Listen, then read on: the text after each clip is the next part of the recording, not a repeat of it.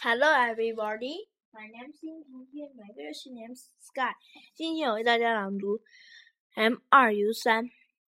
Look and say, the turns have a new home. Are you happy with our new home, Sally? Yes, it's lovely. Which room do you like? Hmm, I like the living room. Why? Because it's so big, and it faces south. There's a lot of sunshine. What about you, Dad? I like the study. Why do you like it? Because it's quiet. I like read books there. Where are Peter and Paul? They are in the garden. They like our new home too. I know why. Why? Because they can play in the garden all day.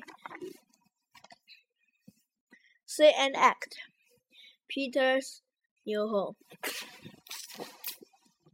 Peter is telling Danny about his new home. How's your new home, Peter? It's very nice. How many bedrooms are there?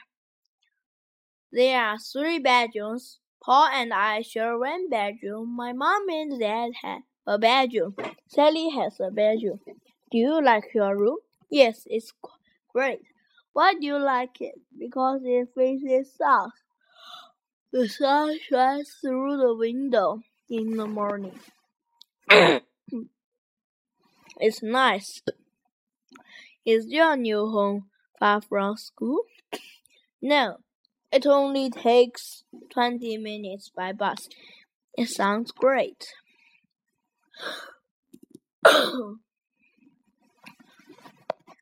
Listen and enjoy. Why, why, why is the sky blue?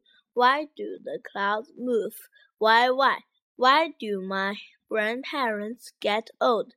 Why must I go to school?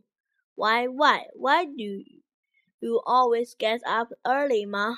Why do you always work late, Dad? Why, why?